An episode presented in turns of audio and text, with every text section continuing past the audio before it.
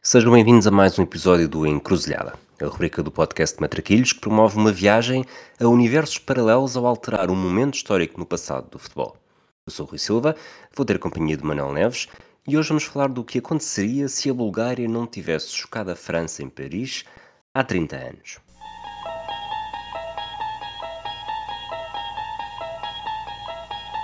You unlock this door with the key of imagination.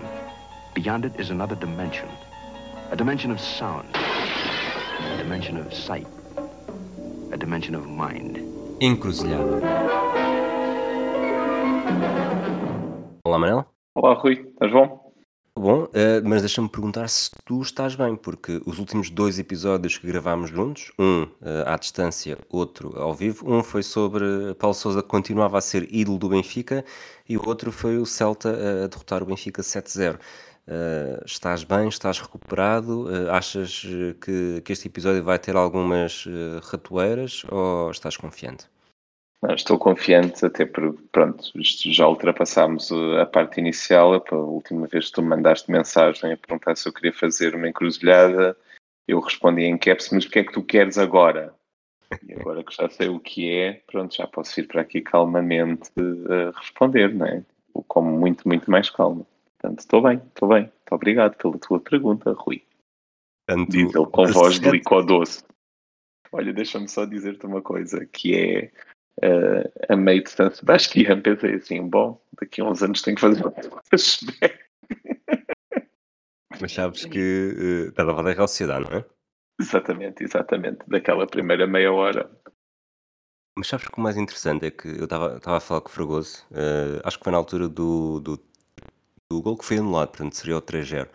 Ahm, e, e começámos a ver que pontos de toque é que poderia haver. Eh, E, portanto, um, um treinador alemão eh, no Benfica, uma viagem ao norte de Espanha, eh, esse início. Depois sei que havia mais uma, uma outra comparação.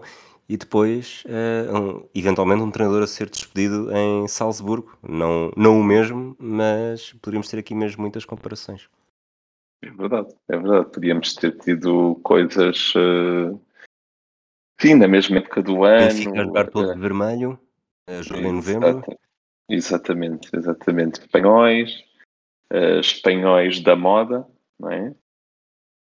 Acho que apesar de não estar líder, mas havia assim parecenças. Mas pronto, evitámos isso e para a história Achas fica um que foi melhor, 3-1 foi que melhor quem olha. do que a exibição ou vais acusar Estás-me a fazer de- essa pergunta, és do Porto de Sporting. Tumbas, estavas a pedi-las. Diz-me uma coisa, tens um manual para responder dessa forma sempre? Claro, claro, claro que tá, tenho. Nós eh, somos agora somos uma equipa com uma doutrina e somos uma equipa que responde sempre à Rui Vitória, mas em inglês. Que é o que eu tenho a dizer sobre essa resposta. Olha, Enfim. este França-Bulgária, 17 de Sim. novembro de 1993, eh, já que estávamos a falar dos teus traumas, eh, vamos falar de Konstantinov, vamos falar de Balakov. Eh, Pela minha memória, eh, Balakov eh, traz mais eh, traumas, apesar de não serem assim enormes, tendo em conta o que, o que se passou nesses, nesses anos, do que necessariamente o Konstantinov, que apesar de tudo não me lembro de grandes exibições contra o Benfica. Certo, eh, é bem respondido, mas acho que era sempre muito perigoso e acho que o Costa mas eu tinha mais medo do Costa pelo simbolismo Porto, a dupla Costa Domingos. Uh, apesar, percebo-te agora que tenho que penso nisso, quando penso em grandes exibições ou até golo do Costa contra o Benfica, uh, tenho muito mais dificuldade com o Balakov. Acho que o Balakov, sobretudo, pensamos todos naquele golo em 92-93, logo a abrir, uh, mas o Costa para mim tinha uma simbologia mais terrífica, digamos assim, porque representava Uh, o foco do Porto. É mesmo assim, e com todo o respeito pelo Sporting dos anos 90, uh, a ameaça não era a mesma, né? ninguém me leva a mal dizer isto. E a ameaça búlgara uh, à seleção francesa em 93. Portanto, estamos aqui a falar de um jogo que, que foi alvo de um flashback hum. entre o Fragoso e o João Amorim no início desta semana.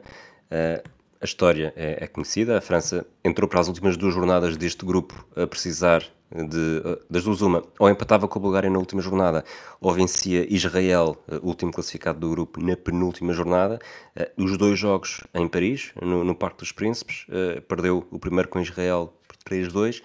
Esteve a ganhar 1-0 uh, à Bulgária, mas permite o 2-1 uh, de Kostainov, Kostainov que bisou, e esse 2-1 chegou aos 90 minutos, foi esse o gol que, que tramou os franceses e, e impulsionou os búlgaros para o Mundial de 94. Uh, Obviamente que já tivemos aqui muitas encruzilhadas que, que, mudamos muito na história do futebol. Eu acho que esta não é necessariamente uma, um terremoto no futebol, mas há aqui muitas coisas que mudam mesmo e, e se calhar, obviamente, tirando os franceses, e se calhar os próprios franceses não se importam muito, mas esta história, tendo em conta o que é aconteceu, ou, seja, a história do futebol é muito melhor acontecendo aquilo que aconteceu do que se estivéssemos aqui a mudar e a França não fosse eliminada pela Bulgária. Sim, eu que as duas equipas, sobretudo, foram, saíram beneficiadas deste jogo. A Bulgária, porque constrói o seu grande mito, que é a seleção de 1994, uh, e a França, porque entra num processo de renovação que lhe permite depois o Mundial 98 e o Europeu de 2000, e portanto acabou por correr muito bem. Mas na altura foi um grande choque, sobretudo do lado francês, era o segundo Mundial de fora, eh, numa equipa com grandíssimos jogadores. Depois de em 1993, estamos a falar de 1993, portanto, é a primeira equipa francesa que é campeã da Europa. E ainda estamos a falar numa altura uh, com, com limite de estrangeiros a jogar e, portanto, os franceses finalmente impunham-se. E não haver a mesma a mesmo, o mesmo espírito, a mesma vitória na seleção, isso não passar para a seleção foi uma grande, grande desilusão e que os obrigou a mudar, obrigou à queda depois do Lier e obrigou a, a que os franceses uh, mudassem, tivessem uma revolução na sua seleção que foi absolutamente fantástica e que eu diria uh, corrijo-me se estiver desenganado, que lhes criou um estilo de seleção e de equipa e de jogadores que se mantém até hoje. Ou seja, eu vejo a França nos últimos 20 anos relativamente homogénea. Afirmação polémica dentro do nicho de geeks de futebol, fica a pergunta. Mas para mim, uh, mas para mim sim. Ou seja, é uma seleção sempre consistente, é uma seleção que desde de, das vitórias, 98-2000, raramente não lhe é atribuído um grande papel na seleção e não é, uh, nos europeus e mundiais e não é amplamente temida desde aí, cumprindo muitas vezes. O que é que tu achas? Estás a dizer apenas nesse aspecto ou também numa perspectiva mais. Uh, a França, desde desde o Euro 96, uh, eh, diria que se tornou cada vez mais incómoda para o, o Jean-Marie Le Pen e família. Uh, certo. Houve essa, houve essa ótimo. Maravilha, também é sim, claro. consequência, e... diria eu, e, e, a França passa por este processo da mesma forma como Portugal passa, uh, a, a, formação em França melhorou muito na década de 90 também. Sim, e, sim, sim. e os, os, resultados a partir de 98 também estão aí para prová-lo. Obviamente que houve grandes Uh, grandes desilusões uh, em 2002 e 2010, sobretudo, mas de facto uh, a seleção francesa, sobretudo para nós portugueses, a cada vez que, que aparece França pelo meio e há França ao barulho, é sempre preciso estar com, com um pé atrás, porque lá está mas, o talento. É, o talento sempre, mas também os brasileiros, percebes? É o que eu queria dizer, ou seja, muita gente teve que ficar de pé atrás por causa deles. Era um bocado isso que eu queria dizer. Deixa-me só dar à chega que também a seleção portuguesa de 2016 é um problema para o Chega. Uh, com, mas isso acho, acho que essas coisas são sempre maravilhosas e de sublinhar, porque o futebol às vezes tem essas coisas mesmo vida. Uh, voltando à questão, acho que sim. É um momento ímpar, porque é silenciar o Parque dos Príncipes uh, no último minuto e tirar um grande, um, uma grande equipa, uma seleção histórica do Mundial, e acabou por ser uma história bonita por toda a gente, para uns não imediatamente, para outros no verão a seguir. E já agora, estamos a falar numa altura, isto foi a 17 de novembro de 93, uh, novembro, seis meses antes, uh, o Marselha tinha sido a primeira e única até agora equipa francesa a ser campeã europeia e em julho de 92 o Mundial de 98 tinha sido atribuído à França. Portanto, isto acabou, vivia-se aqui quase um período de euforia que, caiu aqui com um estrondo uh, em casa, em duas partes, uh, uma com Israel, outra com a Bulgária, e com a Bulgária aqui claramente foi, o, foi um estrondo maior, apesar de não ser uma surpresa tão grande. A Bulgária tinha vencido logo na primeira jornada deste grupo, a França por 2-0 em casa, mas de repente, num europeu, num Mundial que também, por exemplo, a Inglaterra também falhou, outra das grandes ausências, não teve a França e, e se calhar entramos já aqui um bocadinho na lista dos prejudicados, uh, Ginola ficou, ficará para sempre associado a este jogo. Uh, não que a sua carreira a nível de clubes tenha ficado muito marcada, mas a nível de seleções e mesmo a nível de, de sinónimo, quando se fala em Ginola em França, nunca fiz este exercício, mas acredito que dizer Ginola um francês, mesmo que não esteja, que seja mais novo e não tenha vivenciado, acredito que toda a gente saiba que, que Ginola é este França-Bulgária também. Certo, ou seja, acho que isto marcou, marcou Kostadinov, marcou uh, Ginola e Ulier. Uh, acaba por ser um marco de, para Cantona, não é? que deixa de perde o seu Mundial, ou seja, na altura em que estaria a subir depois de se tornar eh, uma lenda da Premier League. Uh, e esses são os grandes, grandes prejudicados. Podemos avançar já por aí. Eu diria que em termos de seleções, as duas seleções acabaram por ser beneficiadas. Ou seja, a França só é campeão do mundo em 98 e da Europa em 2000 por causa desta derrota, diria eu. Ou esta derrota ajudou muito. E a Bulgária consagra a sua geração de ouro. Uh, mas em ter, os, há grandes derrotados que são jogadores. Eu acho que Jean-Pierre Papin, Eric Cantona e Ginola são três jogadores incríveis eh, mas que não chegaram a 98 que não, e que ficaram com a carreira com um Mundial perdido e, e um Mundial que apesar de ganho por um Brasil uh, com dois trincos, né, com Mauro Silva e Dunga, teve equipas com bom futebol e apesar desta França não ser sempre espetacular, às vezes era duríssima e tinha jogadores muito, muito duro, sobretudo no meio campo e na defesa. Eh, tinha estes três talentos que eu diria quase geracionais e jogadores que nós achávamos que, que eram incríveis, eram ídolos. Estamos a falar de um ídolo do Manchester United e da Premier League, estamos a falar de um bolador e estamos a falar de David Ginola, que era um extremo incrível que de facto ficou daqueles jogadores sempre um bocadinho aquém do que podia ter sido, apesar de ter estado naquele grande Paris Saint-Germain de Arthur Jorge, depois na Premier League não se ter destacado por aí além, e teria sido um grande palco para eles. Acho que são três dos grandes prejudicados. Há aqui muitos jogadores que chegarão a 98, como Deschamps, Petit, Laurent Blanc, Desailly, uh, mas estes três não, não chegam a 98 e para mim são grandíssimos prejudicados e podiam, uh, ou não, ou seja, porque a seleção búlgara, nomeadamente Balakov e Stoichkov, foram grandes estrelas de 1994 e aí já vamos para os grandes beneficiados, mas poderiam ter feito um bocado esse papel. Não sei se concordas. Concordo, e até tinha aqui preparado para entre os prejudicados, e tu falaste do Cantona, o Cantona que, olhando para a lista de classificação da Bola de Ouro, de 94. O Cantona termina com 4 pontos no grupo dos 13 terceiros, mas há outro francês mais acima, o Marcel Desailly, com 8 pontos, só 8 pontos. O Stoichkov ganhou com 210 e eu acredito que se a Bulgária não estivesse no Mundial, o Stoichkov não seria uh, bola não, não, não, nunca na vida. 75% de certeza, mesmo que tenha levado o Barcelona ou tenha ajudado a levar o Barcelona à final da, da Liga dos Campeões, que perdeu para o Milan. O Milan, que, onde estava Marcel Desailly. Achas que havia aqui margem para, para impedir que este, que este título, não sendo Stoichkov, pudesse ser para um francês ou, ou sem Stoichkov, o Roberto Baggio, que acabou por ficar em Acho segundo? Acho que era para Baggio. Acho... Pontos. Bom, tem que se fazer o contexto, não é?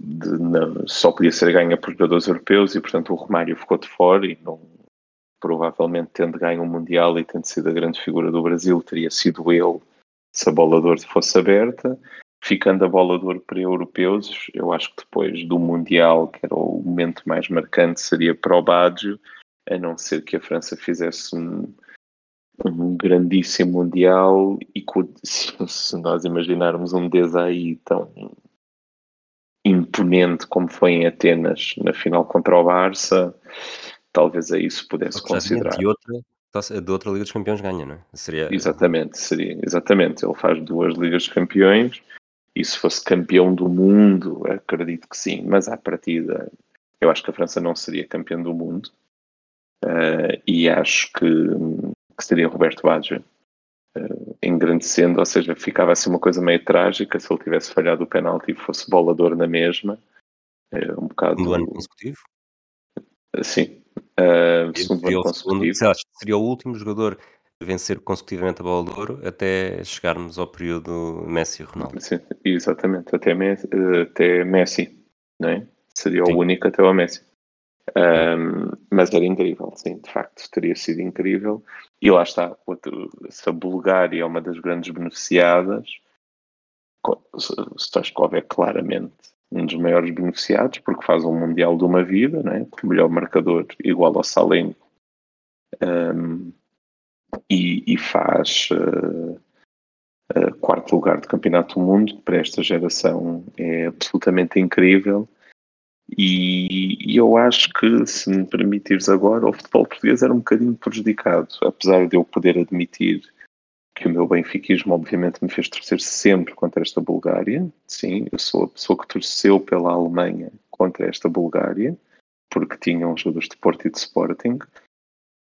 Isto, mas também eu também gostava, e hoje posso admiti-lo, de ver na caderneta o Sporting ou o Porto em maiúsculas com POR, depois entre parênteses, era aquela coisa de somos nós, não é? Tipo, isto é.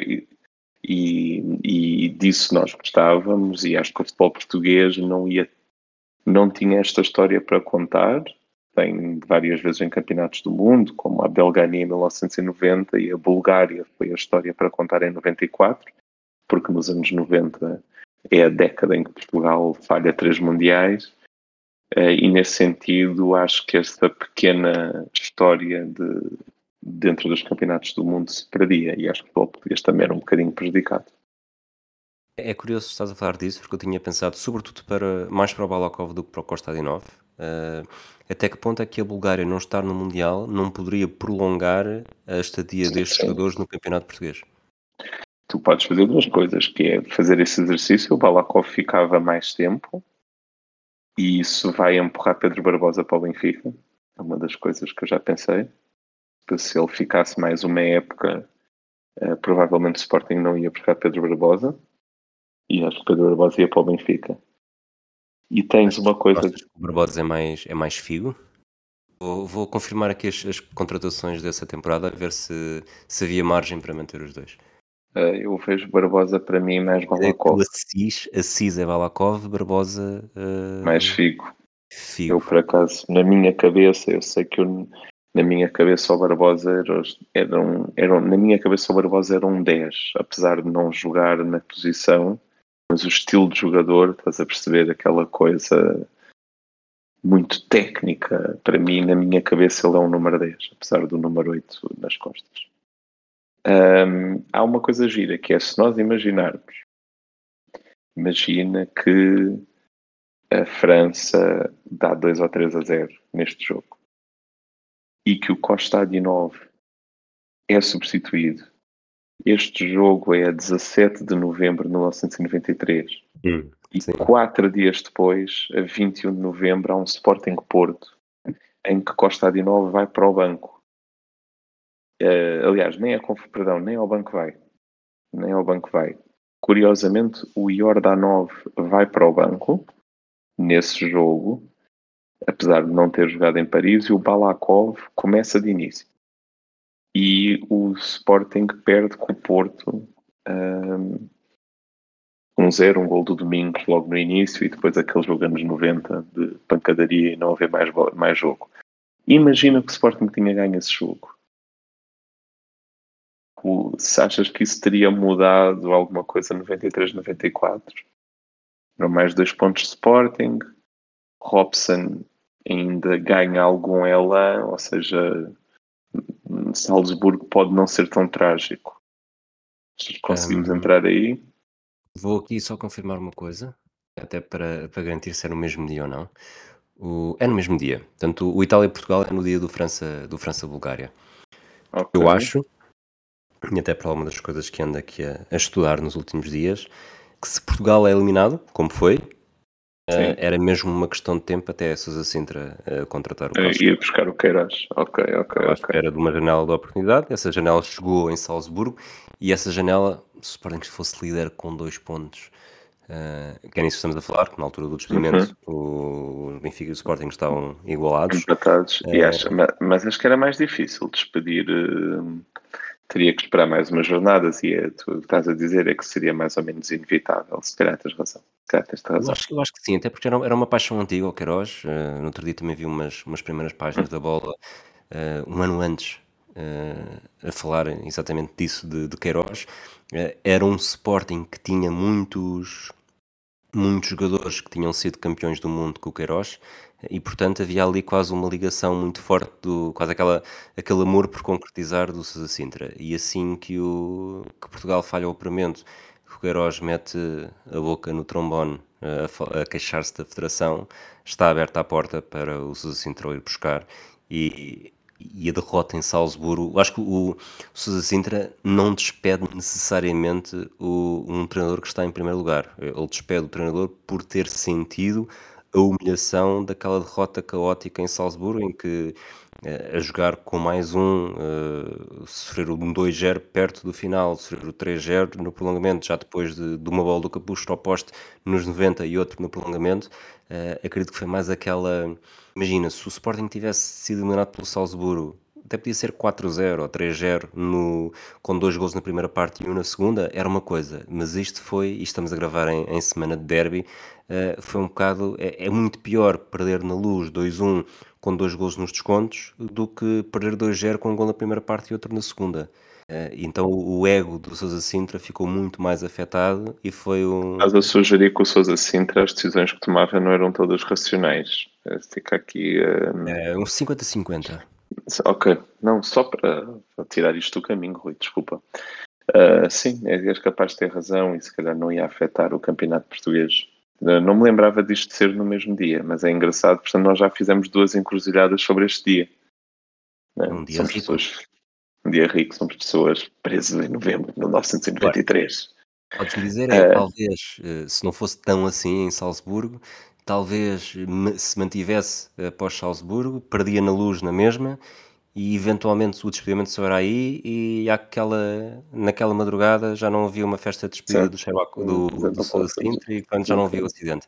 Mas isso estamos aqui a Isso entrar já quase num, num ramo que já falámos em várias outras Sim. encruzilhadas. Ok, mas- ok. E Para isto não se tornar repetitivo, vamos sair daí. Então vou ser, vou ser eu agora a conduzir por uma coisa. Normalmente eu estou a fazer esta pergunta, mas ou seja, é, normalmente eu estou a fazer as perguntas porque eu estou o gajo organizado. Ahm, até onde é que achas Eu que que não França tem ia? respostas, por isso é que faço perguntas. Ah, ok. Eu também não. Eh, até- onde é que achas que a França ia no, no Mundial 94? Vamos pô-la no grupo da Bulgária na mesma? O Eu que é fiz que achas? alguma pesquisa. Eu sei que não, não quero estragar Ok. aqui a nossa, a nossa. Queres provar mais uma vez que és super organizado e eu não? Sim, diz. É tentar perceber como é que foi o, o sorteio do como é que foram os potes e como é que foi o sorteio. Eh, Parece-me que, eh, portanto, os Estados Unidos obviamente eram a cabeça de série. Depois os outros grupos eram os primeiros cinco do ranking: eh, Alemanha, Argentina, Itália e Bélgica. Eu acho que a França não estaria aqui, não, seria cabeça de série. E depois a partir daí era equipas europeias entravam as primeiras três, três equipas europeias a serem eh, sorteadas entravam nos grupos eh, que não tinham cabeças de série europeus. Portanto, temos a, no grupo dos Estados Unidos temos a Suíça e a Roménia, no grupo do Brasil temos a Rússia e a Suécia, no grupo da Argentina temos a Grécia e a Bulgária. Eh, Não há, aparentemente, aqui uma, uma ordem de ranking. eh, portanto, por exemplo, os Países Baixos que que foram, estão no, vamos chamar-lhe pote 3, e eram os décimos quartos no ranking, mas a Roménia no pote 4 era a décima segunda, portanto eu acredito que fosse, tivesse tudo Sim. dentro do mesmo pote e foi pela ordem Sim. que foram saindo aleatório. que ficou. E Não a portanto podemos. Então se calhar a França ia mesmo para o grupo da Argentina em vez da Bulgária. Ficava a Argentina, Grécia, Nigéria e França. É, acho que é uma boa forma a coisa. para esse, para esse raciocínio. Até porque a Grécia, lá está, a Grécia entra no, supostamente no pote 2 e nem sequer tinha uh, ranking nesta altura. Ou parece aqui como este 31. E eu acho que é perfeitamente lícito meter, eu diria que a França seguiria em segundo. Acho que também não ganharia aquela Argentina, sobretudo aquela Argentina de fase de grupos com Diego Armando Maradona em grande. Não é? Tu dizes que aquela, que aquela França Não, também mas a Bulgária ganhou. Não, a Bulgária desculpa, a ganhou. Bulgária ganhou, a Bulgária ganhou, desculpa, desculpa, estava a confundi-los e estava a pô-los no, no segundo jogo, mas o segundo jogo é com a Nigéria. Certo. Ah, desculpa, foi uma confusão. Nós porque aqui no- assim, isto acaba, acaba tudo com 6 pontos, menos a Grécia, que não, que não faz. Sim, Eh, sim, E, mas eles podíamos- em segunda. para ser, para ser mais fácil, vamos ver o que é que cada uma dos apuradas deste grupo fez e perceber até onde é que poderiam chegar. A Argentina vencendo o grupo caiu logo nos oitavos com a Roménia. Mas a Argentina não vence o grupo. A Argentina Ah, não vence desculpa, o grupo. razão. Fez, fez razão. terceiro. Era essa a minha confusão. É que eu tinha a Argentina em primeiro, a Bulgária em segundo e a Nigéria em terceiro na minha cabeça. Mas não. É a Nigéria, Bulgária e a Argentina. Só como este grupo faz todo seis. ah, pronto, obviamente o terceiro passava. Mas vamos pô-los em segundo. Acho que é perfeitamente lícito pô-los a substituir a, até para efeitos de encruzilhada fa- fazerem o papel da Bulgária. Portanto, Mas eh, até podemos fazer, até podemos fazer os três, repara, eh, em, e ver o que é que, qual é que, O que é que seria dava? o cenário mais Então, vantajoso. Eh, Então, se se fosse a Argentina, se fosse no lugar da Argentina, desculpa, só por ser aqui o que Sim, me aparece sim. antes no, no quadro, a Roménia nos oitavos. A Roménia era uma equipa fortíssima.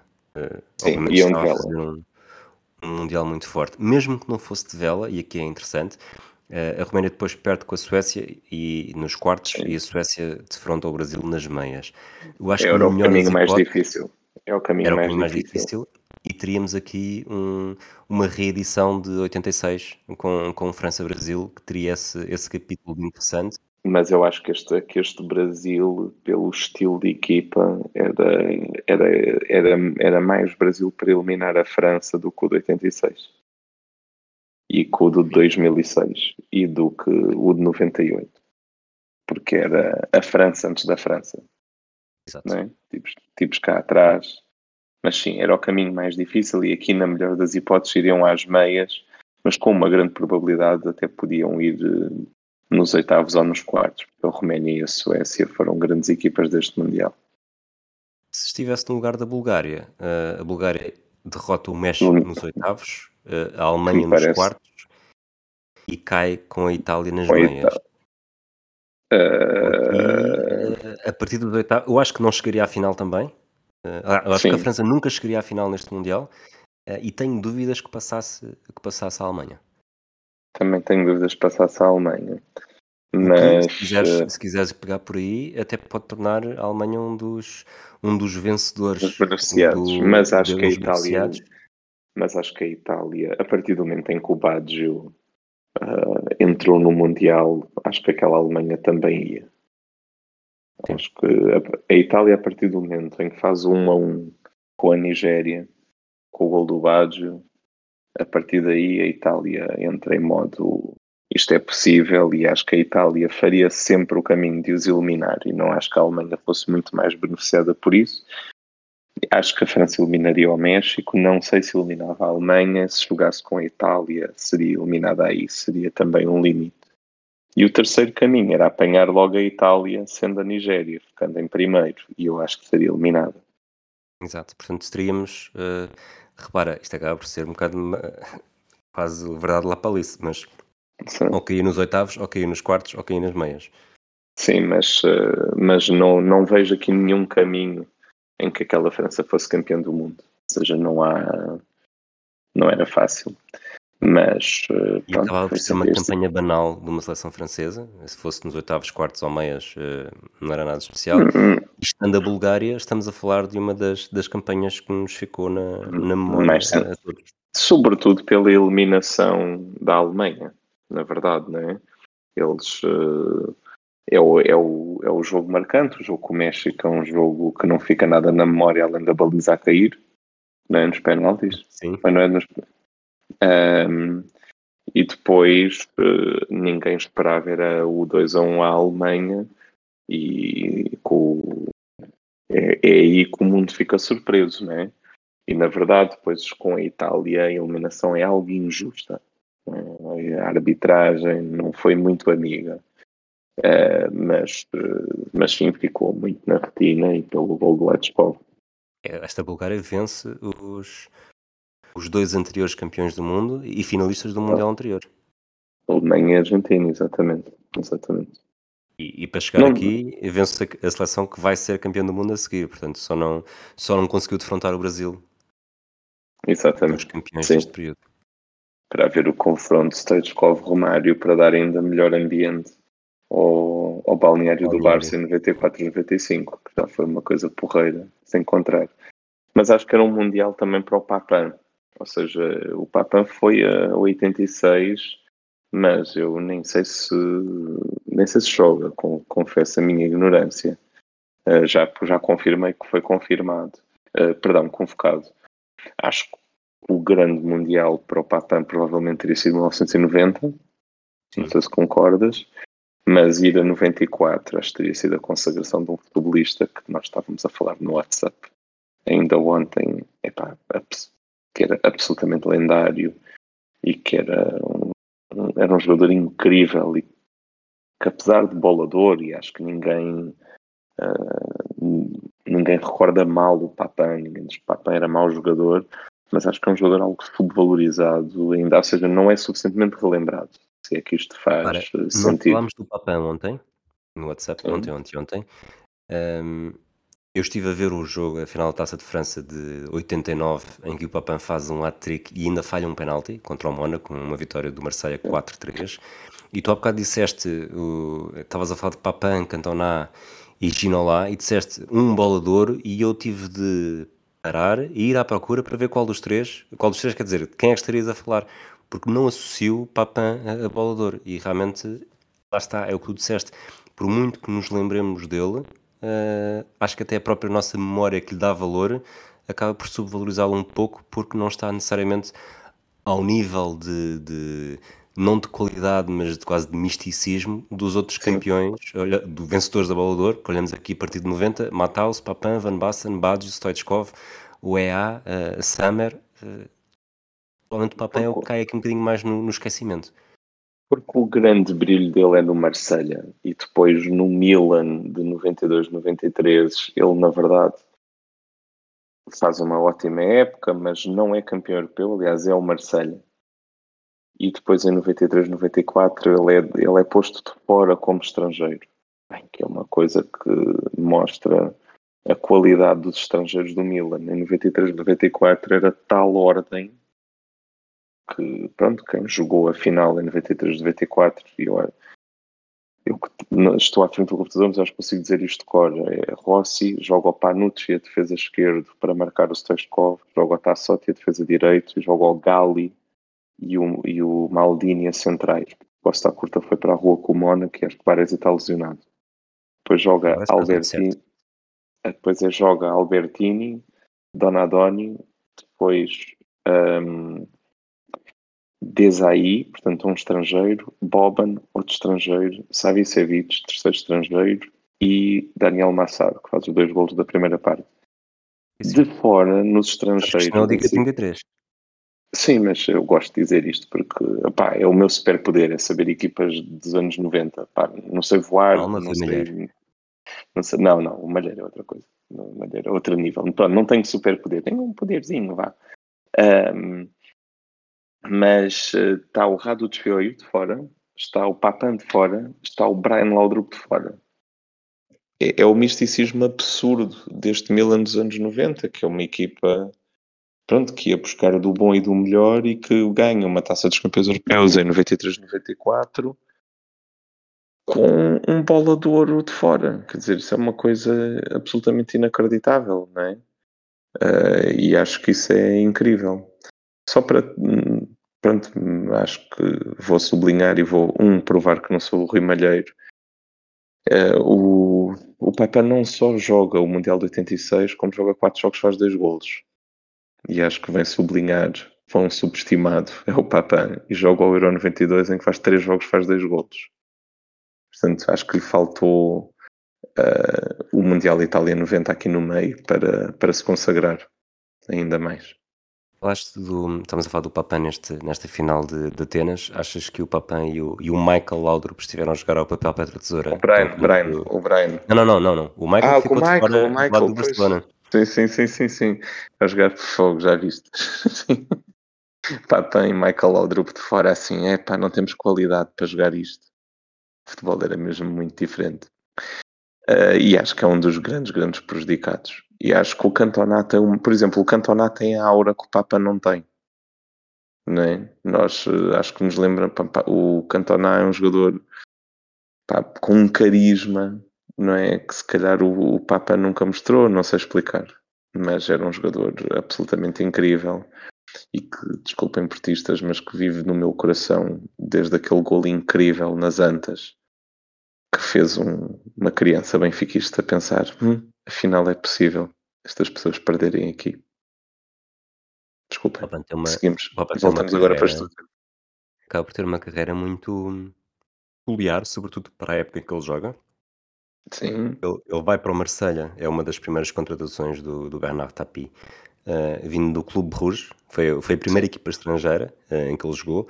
Eh, depois do Marcelo sai para o Milan, como já falámos, uh, joga ainda no Bayern Munique, dois anos, mas muito poucos Sim, jogos, muito, e depois e volta à França. Até. Sim. Não é muito, é um bocado da ordem quase do, do Mark Hughes. Sim, sim, sim. Também sim, tem, sim, tem passagens pelo Bayern e pelo Barcelona, acho que são essas. E, epá, de facto, há coisas que são telepáticas. Nós a conversarmos sobre o Papan ontem ou anteontem, estávamos a falar do estilo de golos, do do, dos remates de primeira, das papinetes, de, eu estava e eu, eu escrevi e estava a fazer qualquer coisa que já não me lembro ao mesmo tempo, a dizer que ele era incrível nesse, nesse gesto técnico que do half, que os ingleses chamam half volley. Ia escrever e não completei, lembrando jogadores como o Mark Hughes, era o primeiro que eu ia dizer, e depois ia acrescentar o Viali, que é o jogador que me lembra mais o Papin, pelo remate uh, de primeira. Um, e, e, pronto, e eu não escrevi Mark Hughes no WhatsApp e agora tu dizes. Pá, portanto, isto é engraçado às vezes. Está tudo feito, está tudo bem enredo que nós estamos a ler este texto. E agora eles estão assim lá em casa. Estava tudo feito, nós sabemos que eles combinam estas coisas em estúdio antes. não, não combinamos. Não, não, isto é péssimo em termos de organização, gente. É incrível. Centrando no... Isto é. Centrando no França-Bulgária. Um, já falámos dos prejudicados, uh, até mais do que dos, dos, beneficiados, embora, lá está, uh, maiores beneficiados. Acho todo o futebol búlgaro, um, todo, todo, um bocadinho a Alemanha, como já falámos também, uh, o Stoichkov, obviamente. mais alguém? Sim, Brasil 98. Acho que há um grande prejudicado chamado Ronaldo, que se tivesse ganho, se a seleção francesa não se renovasse e se calhar não iniciasse, apesar de eu achar, pronto, essas coisas são um processo que às vezes não depende só de um jogo, mas que se calhar eh, aceleram-se com o jogo. Se a França não se tivesse renovado de tal maneira, se calhar em 98 não era campeão do mundo e teria sido o Brasil, que não era também um grande Brasil, uh, com o Ronaldo, e o Ronaldo podia ter sido campeão do mundo em 98 e se calhar em 2002 outra vez. E isso acho que a gente cantava a lenda do Ronaldo. Acho que é um dos grandes prejudicados. Então a do Cafu nem se fala, né? Que ia ter mais campeonatos do mundo do que muitas eh, seleções. a Argentina teria igualado agora ao Cafu. Né? Uhum. E acho e... que esse Brasil é prejudicado nisso. E selecionadores franceses?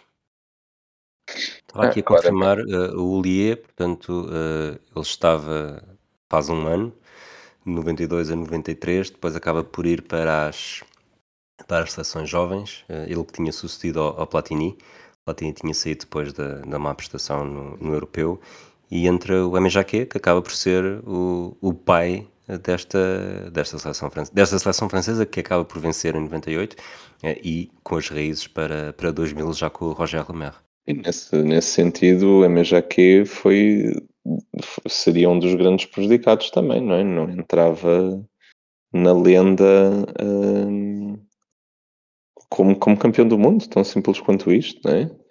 E, e claramente o Lier seria visto de outra maneira. Uh, acho que muita coisa teria mudado. O Roger Lemaire não teria sido campeão da Europa, se calhar, em 2000. Portanto, havia uma, uma série de selecionadores que eram vistos de outra maneira. Se fosse ao estilo, ao estilo alemão, provavelmente o Lia ficaria mais 30 anos e, e atrasava toda esta, esta sucessão. Ver o, o Lia, o Lia despede-se depois do, hum, da derrota com a Bulgária. Uh, treinou sub-18, treinou sub-20, uh, é campeão europeu de sub-19 em 96 e, e, depois acaba por ter uma carreira que, apesar de tudo, não é nada, nada de deitar fora. Uh, sobretudo no Liverpool, ele vence a, taça UEFA, a célebre taça UEFA contra o, o Alavés 5-4. Uh, é um dos treinadores uh, que, que ajuda, que promove aquele rolo compressor do Lyon já no, no século XXI, mas lá está, esta, esta derrota e esta ligação ao próprio Ginola depois deste, deste França-Bulgária acaba por persegui-lo também. Sim, sim, sim, sim, mancha para sempre a carreira, ele fica sempre. E, e, nunca se libertou disso, penso eu. Eu penso que isso nunca foi um assunto resolvido uh, e acho que foi absolutamente marcante nesse sentido. De, teria sido muito diferente, sobretudo para ele e para o Ema Jaqui. Acho que sim. E o Ema Jaqui não ficaria com aquela aura que eu acho que por parecenças físicas também que ele tem, que é um género de, de, de Arsène Wenger de, da seleção do tipo que renovou a coisa toda. Ele que, eh, como treinador, se não tivesse eh, o Mundial, é, é... acaba por ser a três títulos no Bordeaux durante a década de 80 e, e pouco mais. Exatamente, mas ficou campeão do mundo, né? E portanto isso teria mudado. Se a França tu achas que prejudicava depois Zinedine Zidane, né? se nós estamos a pôr que a seleção não se renovaria ao ponto dele ser uma das grandes figuras, eu acho que ele apareceria. Eu acho que seria esse ponto. Pois, eh, agora até vou ver aqui quais eram a equipa de, do Euro 96, que acaba por ser a, a equipa seguinte, mas acho que o Zidane nesta altura, uh, mesmo em, em 93, já era, uh, já era muito. Uh, poderia não haver espaço para. Ou seja, tudo que é, tudo que é Desailly, tudo que é aquele Marselha eh, eh, o próprio Cantona, o, o Zidane, haveria sempre espaço para eles. Eh, os mais é jovens. Não encostas, é que se tu não encostas o Ginola e o Cantona, não sei se há espaço para essas pessoas todas nos anos 90 jogarem. Ou pelo menos tu te, e teres uma equipa tão centrada nele.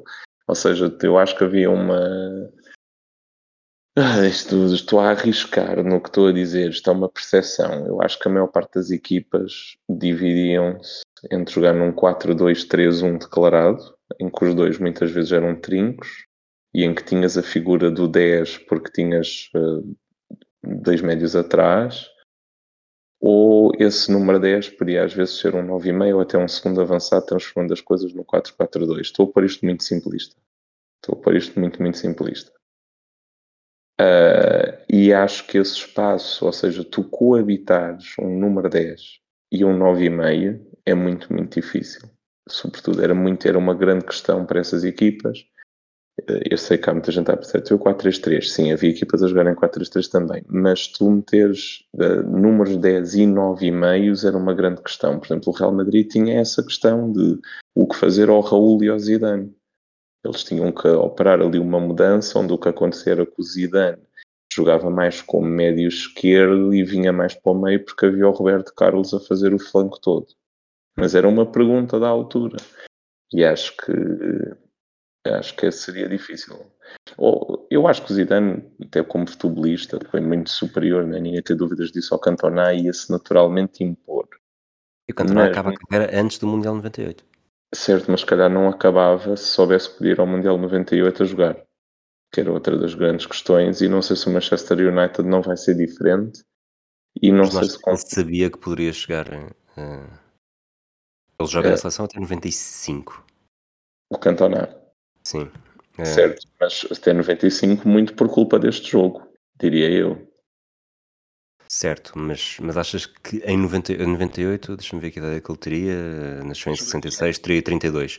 Ahm, Poderia perfeitamente chegar num processo. mas não achas que o Zidane já entrava. Repara, o Zidane entrou em 98 e apesar de tudo, ainda não era, eh, mesmo as coisas como aconteceram, não era necessariamente ainda a maior estrela daquela seleção francesa, só se assumiu durante a fase final e, sobretudo, na final. Mas, mas toda a carreira dele foi não necessariamente pelo que fez na seleção, toda a carreira dele até aqui, não pelo que fez na seleção, mas eh, pelo que fez primeiro eh, no Bordeaux, e depois dá, dá a volta para as Juventus e, e chega lá, em 98 estava nos Juventus e, e é na final do Mundial que realmente dá o salto para, para ser o jogador que depois total, é? temível em 2000 e 2006.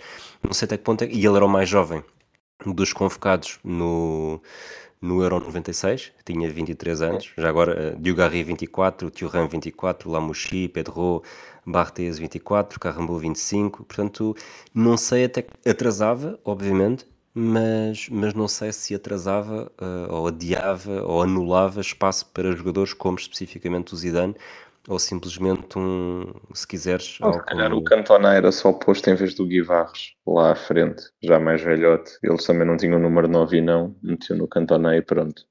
Ah, portanto, se calhar estou só a confabular. Mas se calhar eu gosto de imaginar que o Cantona, vendo a perspectiva de jogar um Mundial em casa e não estando queimado por esta derrota, e aqui estamos a, estamos a operar no, no sentido em que a cabeça do Cantona funciona logicamente e sem previsibilidade. Ah, mas se calhar jogava esse Mundial e se ele jogasse esse Mundial ele continuaria a jogar no Manchester United mais tempo e poderia até ser campeão europeu ou não contra o Bayern de Munique. Tipo, eu acho que o Cantona abandona, tem de. eh, eu acho que ele é dos grandes prejudicados por este jogo, porque se o Cantona. Se, se este jogo eh, o matou um bocadinho na seleção francesa e isso teve, e se isso contribuiu para o abandono tão precoce da carreira que o Cantona teve, Cantona é dos maiores prejudicados, porque Cantona perde ser campeão do mundo em 98 e perde ser campeão da Europa com o Manchester United e tornar-se ainda mais uma lenda do clube. Estava a pensar nisso eh, em relação ao, título 99 eh, e mesmo ao. Ainda não vi tudo, mas alguns episódios do documentário do Beckham. Não achas que era um pouco quase como inevitável eh, haver uma substituição de, no estatuto de estrela de Sai Cantona entre Beckham? Não, nada, sou, sou muito contra isso. Acho que, para já, porque o, o Ferguson nunca lidou bem com a saída do Cantona. Aliás, até lhe escreve uma carta a pedir para regressar.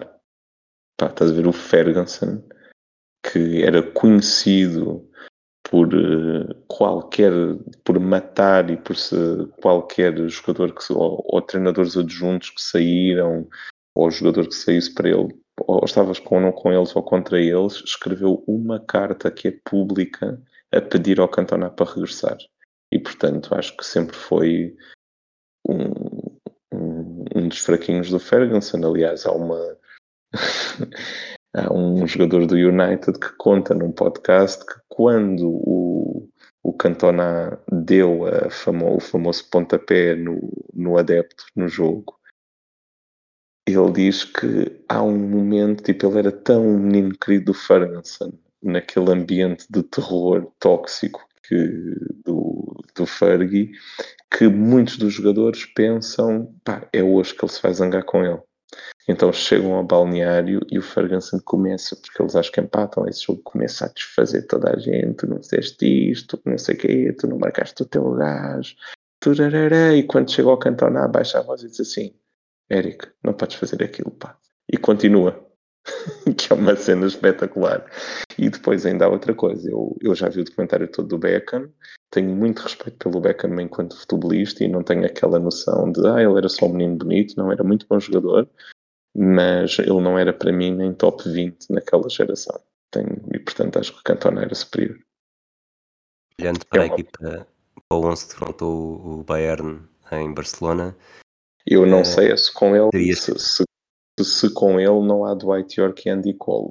que foram absolutamente. Foi uma dupla essencial, sobretudo para passar o Inter e a Juventus. Portanto, não sei se o United teria sido campeão da Europa na mesma, mas se calhar ele andava por lá no banco, fosse. Que, mas uh, gosto o suficiente do Cantona uh, para gostava que ele tivesse sido uh, campeão da Europa, que, que, tivesse mais títulos e que fosse um jogador mais reconhecido. Era um jogador incrível, um jogador mesmo, mesmo muito incrível que eu acho que como o Beckham, da mesma maneira que o Beckham é visto como uma figura bonita, o Cantona é muitas, visto, é muitas vezes visto como, como só com uma aura de bad boy e perde-se o jogador que ele é. Epá, o, o Cantona fez do Leeds United campeão. Não é para todos. E, depois Sim, e, mesmo, e mesmo para o Ferguson foi o, o, o, início da era gloriosa do. Foi com ele, sem dúvida. Com foi ele, com ele. Uhum. E, e era um eh, era um winner, ou seja, ele tinha na Premier League anos 90 tinha o seu quê de Di Maria, de aparecer sempre na hora certa, no momento certo, para fazer os golos absolutamente decisivos, nomeadamente contra o Newcastle em 96-97. É um gol dele e é, o gol, é uma grande exibição do Schmeichel e, portanto, era um winner e, e, e gostava que ele tivesse ganho isso tudo. Não sei, na verdade, sendo coerente, eu acho que se calhar o United com ele, uh, apesar dele ser, ter sido mil vezes mais jogador do que o York e do que o Cole foram, se calhar não tinham sido campeões da Europa. Achas que havia margem para jogar ele em vez do Blomqvist? Era uma equipa demasiado coxa depois? Olhando acho aqui para, ficavam, para o 11... Ficavam, ficava muito coxa. E, e, e, por exemplo, em jogos, sobretudo, para eliminar aquelas Juventus, que é o momento em que, em que para mim eles são campeões da Europa, é quando pronto, depois a final, toda a gente.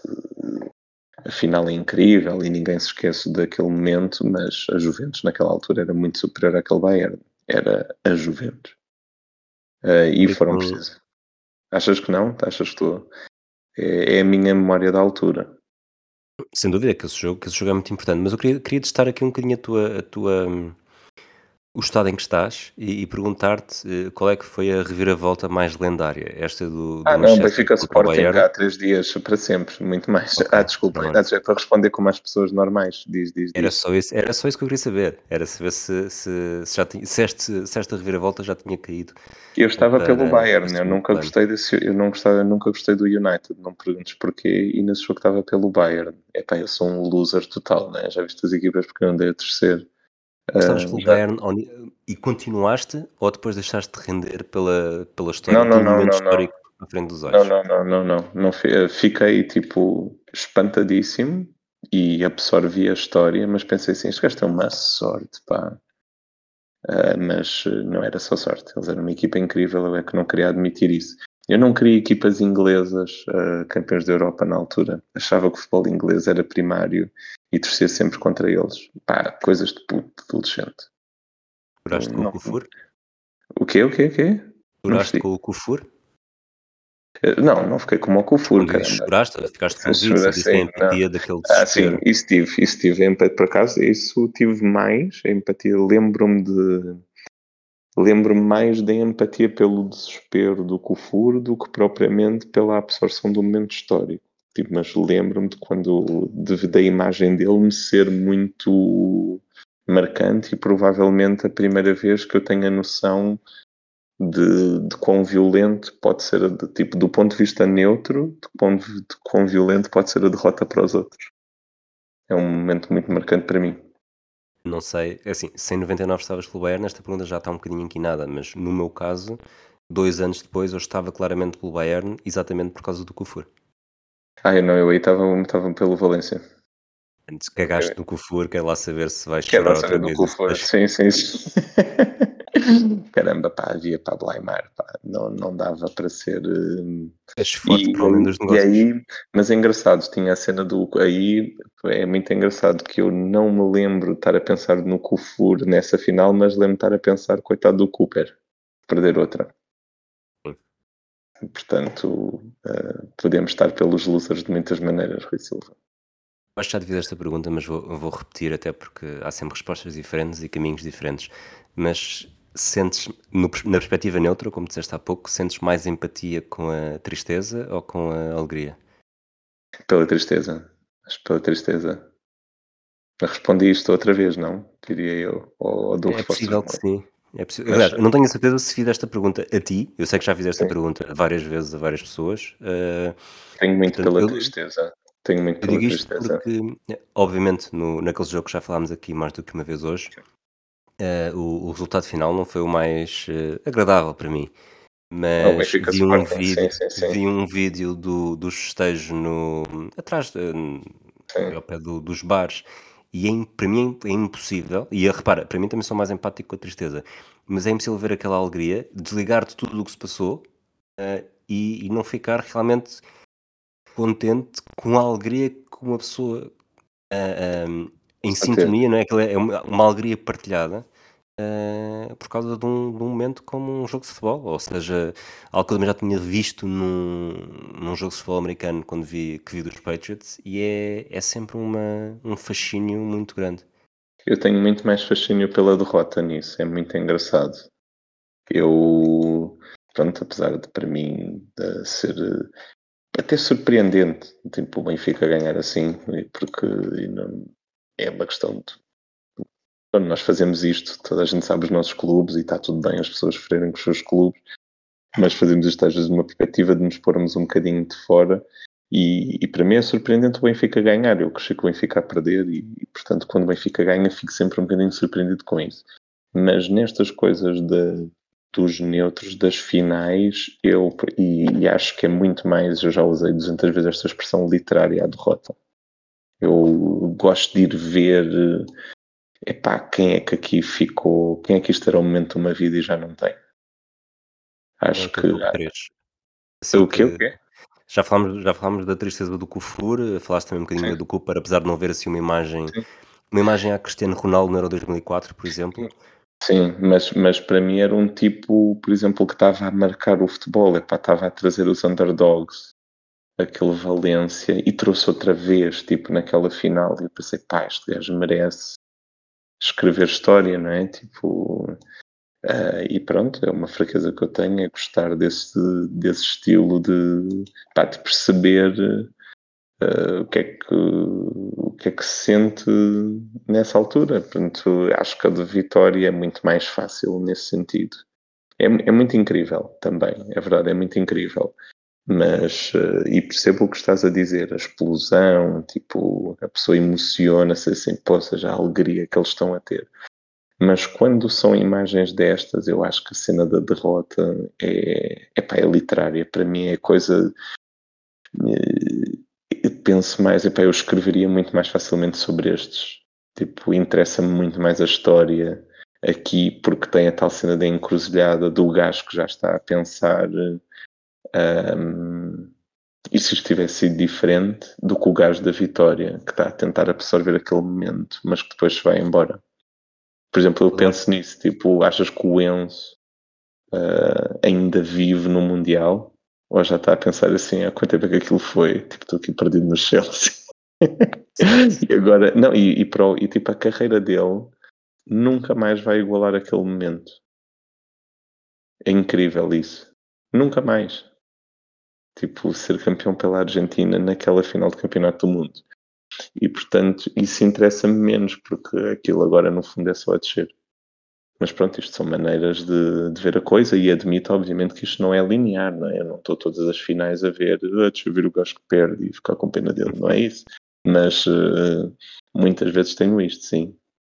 Por exemplo, aqui interessa muito mais a história do Cantona e do Papin, dois vencedores, porque perderam. Acho isso muito mais giro, acho isso muito mais uh, rico. Rico, sim. Vou fazendo o desafio para me dizer o teu uma espécie de top 3 ou de 3 casos que te lembras muito mais dessa, dessa empatia pela tristeza e vou dar os três primeiros que me vieram à cabeça enquanto falavas, estava aqui também a pensar, ou ouvir o que estavas a dizer, porque eu, eu dou-te muita atenção, mas lembrei-me e excluindo... Não faz isso, Rui, não faz, Rui, para, se isso for verdade, para, mas continua. Excluindo o Ronaldo Euro 2004, que também falei, eu acho que o Kufur sim, o Gascoigne no, na meia-final do Mundial 90 e também há um das bancadas que me, que me ficou marcado e, e, senti mesmo genuinamente aquela, aquela tristeza. O, não sei o nome, mas de certeza que te vais lembrar também da imagem de um adepto do Benfica que eu presumo que fosse adolescente uh, no Chelsea Benfica depois do ficou gol do um GIF, Ficou um GIF, coitado. E o que eu, na, que eu na altura pensei que seria, tipo, era o que me faltava agora na minha vida, era transformar-me num GIF. Quando aquilo tudo e depois pensei, olha, não fui eu, foi outra pessoa. Uh, por acaso eu acho que aí no Benfica, já acho que já te disse isto, ou disse à Catarina, eu acho que o momento Kelvin. É um dos dois, não é? Ou, teu, ou a tua mulher. Não, ou, eu acho que o momento alguém... Kelvin. O, o, gol do, o gol do gás do Chelsea é horrível, mas uh, acho que o momento Kelvin é muito mais marcante. Eu acho que o momento do Chelsea, do, do Chelsea já vem a seguir ao do Kelvin. Se tu fizesses um livro de pôr 10 benfiquistas a contarem o drama e 10 esportistas a contarem como viveram aquilo, eu acho que era grande livro ninguém está preparado para estas ideias, né? ninguém do Benfica vai dizer assim, eu agora vou escrever sobre esse momento. Mas eu já ouvi histórias incríveis, desde pessoas que estavam num táxi num estrangeiro só a atualizar o live score. E imagina aquele pá, estás a ver no live score, e uh, pessoas que recusaram a ver o jogo e que foram para um quarto abaixo enquanto o filho viu o jogo no quarto acima e tiveram que esperar, tipo, ouviram um golo e não ouviram mais nada. Estás a ver? E esperar que o filho descesse as escadas. Eu acho isso, pá, literal, é cinema, estás a perceber? É tu vês a coisa. E acho que esse momento, para mim, o, e pela minha dor, que foi indescritível, esse é o grande momento. Mas eh, em termos neutros, Uh, acho que a Square. Qual é que é, desculpa, qual é que é o espelho desse. Qual é que é o, o, o, uh, o ícone desse momento? É o Jesus de joelhos? Epá, para mim é a minha vida a estilhaçar, se não me lembro bem, é uma névoa. Tipo, sei lá, é o rei da bola a entrar. Uh, para mim não há, não há grande ícone. Uh, mas na, como neutro, opa, não é bem como neutro mas é quando o Betis falha, quando o Betis perde os oitavos de final com o Sevilha na Taça UEFA, uh, que, que, o Sevilha vai ganhar ao Benfica. Em casa, numa época em que fez 24 pontos e teve os gajos na mão e o penalti vai ao poste e há assim um momento na bancada que eu pensei, pá, o que estes gajos aturam é inacreditável, tudo lhes acontece em termos assim emblemáticos, acho que é o, o Furo e o, o Gascoigne. Como neutro seriam os dois grandes momentos uh, que eu me lembraria, mas eu várias vezes a ver finais e coisas assim. Por acaso é engraçado não, não me estar a vir outra à cabeça, mas essas duas, para mim, acho que a do Kufur agarrado é, é horrível. É um momento horrível mesmo. E é, e é cinema, tipo, a maneira como aquilo é apanhado é no momento, né? E é alguém que deixa cair a cortina, não é? Não é alguém que Sim, exatamente. mostra exatamente aquilo que está a sentir. E, que, e com uma coisa que hoje é muito mais difícil, que é sem consciência de câmara. Porque acho que os jogadores hoje têm muito mais a percepção, pá, estou a ser filmado, estou a ser, toda a gente me está a ver, isto vai aparecer na televisão. E naquele momento acho que ele não tem essa noção, ele sentiu só, não é? Tipo, e é um momento incrível de, de desporto, é assim. Olha, tu vou aqui recorrer à tua. Tu és médico, não é? Portanto, és um, um, um, um especialista da medicina, um, não necessariamente em saúde mental, mas e ao mesmo tempo és eh, claramente passional no que diz respeito ao, ao futebol. Não sei se viste a notícia do, de um polícia, acho que é polícia, uh, adepto do Boca Juniors que suicidou depois do, da derrota do Boca Juniors na Libertadores. Não vi, e, não vi. Não vi. E aproveito para perguntar se, se isso é softball, achas que é softball ou, ou, ou seja... Não, não, não, eu acho que acho que não. Não, não quero acreditar, acho que isso é uma coisa muito passional, mas acho pá, quero, quero pensar que há mais alguma coisa. Né? Uh, mas pronto, esse assunto é muito sério, não faço ideia. Acho que aí pá, tem que se conhecer, não, não, não arrisco fazer um diagnóstico. Vou fazer a pergunta, desculpa, vou, vou, fazer a pergunta de outra forma. Sim. Se é saudável que apenas o futebol provoca este tipo de reações num, num adepto. Não, nesse, nesse nível nunca, não é? Eu acho que as coisas, a verdade é que a coisa tem graça até ao limite, não é? Como nós chatearmos e chamarmos uns aos outros e lembrarmos, cantarmos coisas uns contra os outros, é tudo giro até alguém dar a porrada e já não tem graça. Mas o até, até lá, eu acho que sim, e, e, acho que a linha até é relativamente fácil de desenhar, que é se ninguém se aleijar, não é? Uh, mas aí não, aí pá, tu tens que ter um. Se, se, vamos pôr a hipótese de, da vida dessa pessoa ser incrível e mesmo assim a pessoa ter feito isso só por futebol, é pá, tens que ter uma relação com o futebol que, que está absolutamente descontrolada para viveres assim. E portanto, nesse, nesse ponto não pode ser saudável. Agora, acho que isso é o caso extremo dos extremos, não é?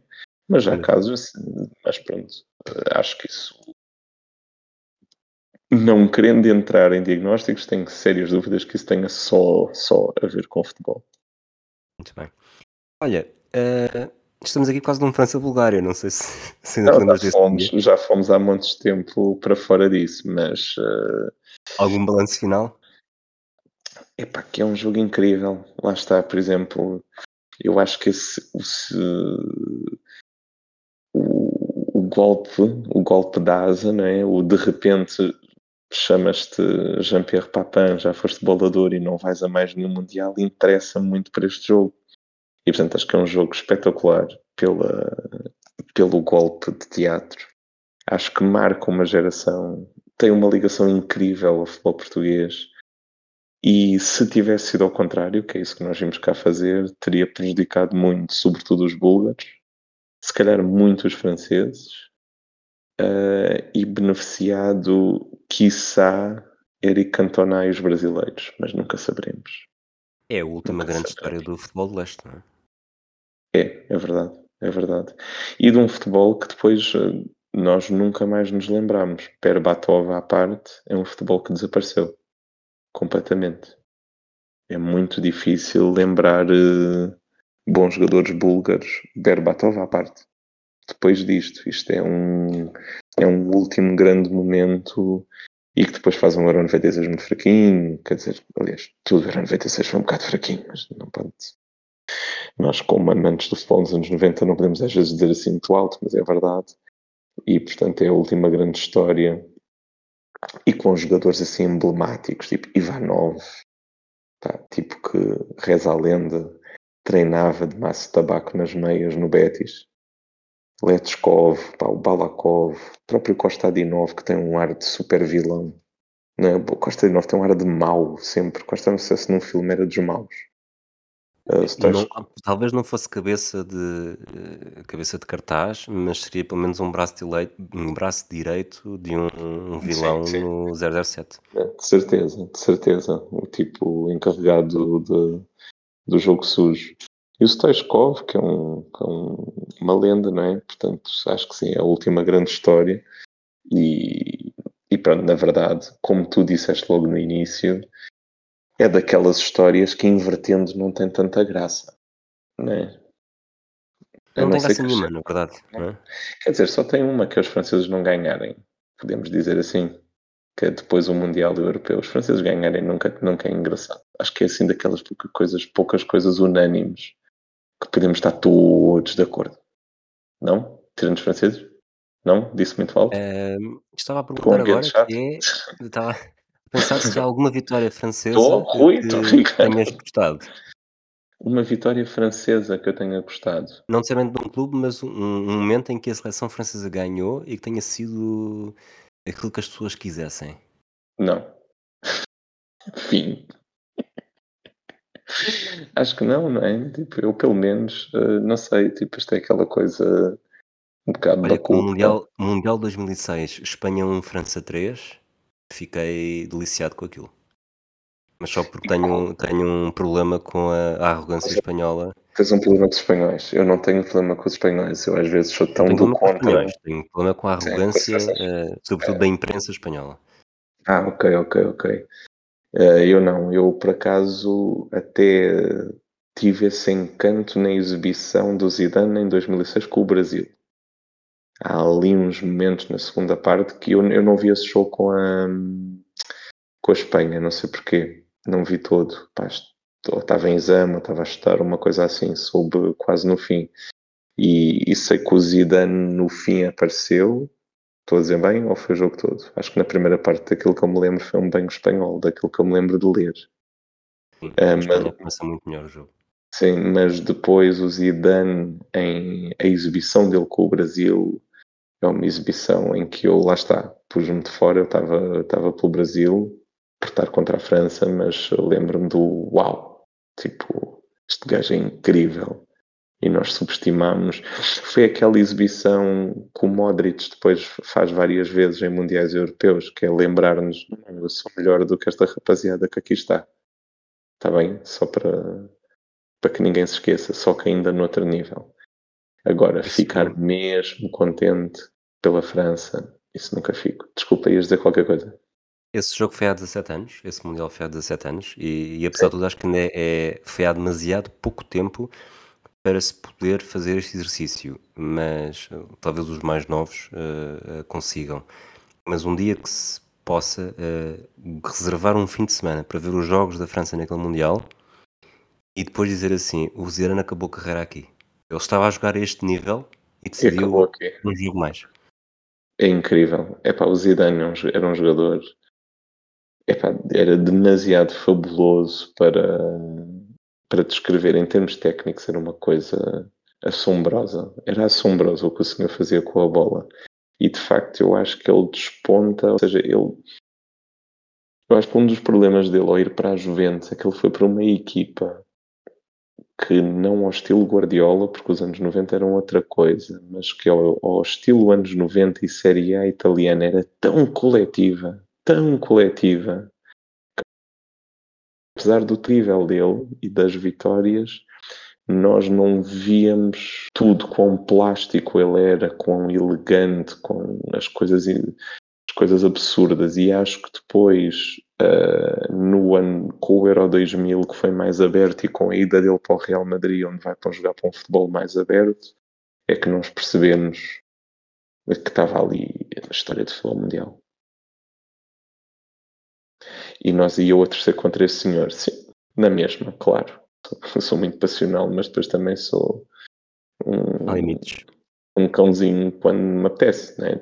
E acho que isso é uma das melhores coisas cá no futebol. É nós podemos torcer contra lendas, contra, tipo, torcer contra o Zidane. É muito estúpido, mas só em futebol é que isso acontece. E, e pronto, e cá estamos nós para isso. É? E na verdade é só por isso que não gostas assim tanto do Porto. Desculpa, desculpa, não percebi. Na verdade é por isso que tu não gostas assim tanto do Porto, que é para poder uh, torcer contra lendas. Não, não é. Há muitas razões para eu não gostar do Porto, essa é uma delas, mas bolas, isso dava, davam 25 mil programas. Não sei se temos tempo para isso. Nós, tu tens coisas para fazer. Só para patronos. Só para patronos. Acho que foi, dos, acho que foi dos, das encruzilhadas em que falámos menos da coisa em si, mas acho que as pessoas nos vão perdoar. Se não perdoarem, olha, voltamos, voltamos no, próximo, no próximo episódio para fazer uh, igual ou pior. Igual ou pior, sempre para baixo, exatamente, sempre para baixo. Um, um abraço, abraço Manel. Um abraço a todos aqueles que nos ouvem. Até à próxima.